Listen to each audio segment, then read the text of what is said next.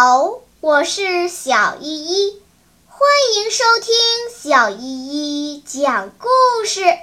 今天我要讲的故事是季札挂剑。季札是春秋时期吴国国君的儿子。一次，他奉父亲的旨意出使西边的晋国，临行时，父亲将一把宝剑交给他。作为使臣的信物，去晋国的途中要经过徐国。听说徐国国君仁爱谦和，天下的名士都很仰慕他。季札也顺路去拜会了徐国国君。徐国国君设宴隆重地款待了季札，席间两人交谈得很愉快。说到两国的物产风俗，徐国国君说：“我听说吴越地区的宝剑天下闻名，不知道公子可不可以为我们描述一下，让我们也长长见识。”季札想起来自己腰间正配着一把宝剑，于是他站起来，爽快地说：“这有什么难的呢？我正好带着一把。”这就解下来，让您观赏。徐国国君把宝剑翻来覆去的把玩了很久，嘴上不停地称赞这把剑是人间珍品，简直是爱不释手。其实季札很想把宝剑赠送给徐国国君，但剑是他作为使臣身份的凭证。在出使任务完成之前是不能送人的。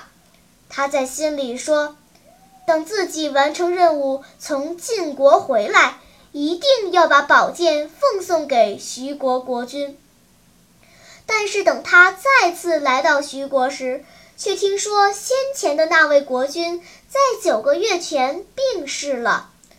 季札便要解下宝剑献给继位的新国君，随从人员阻止他说：“这是吴国的宝物，是不能用来做赠礼的。”季札说：“前些日子我经过这里，徐国国君观赏我的宝剑时，嘴上虽然没有说什么，但是他的表情流露出想要这把宝剑的意思。”我因为有出使晋国的任务，就没有献给他。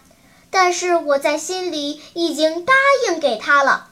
如今他死了，就不再把宝剑献给他，这是欺骗我自己的良心。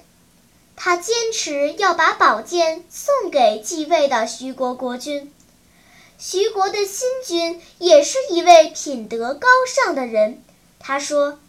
多谢公子的美意，但先君没有留下遗命，我不敢接受宝剑。于是季札来到老国君的陵墓前，表达了对老国君的歉意和敬仰之情后，把宝剑挂在陵前的松树上就走了。小朋友们，季札对徐国国君的承诺，并没有任何人知道。而在国君去世后，季札仍然坚持履行自己的诺言。真正诚实的人，不仅从不欺骗别人，更能坦诚地面对自己的良心。好啦，今天的故事就讲到这里吧。什么？你还没有听够呀？那就赶快关注小依依讲故事吧。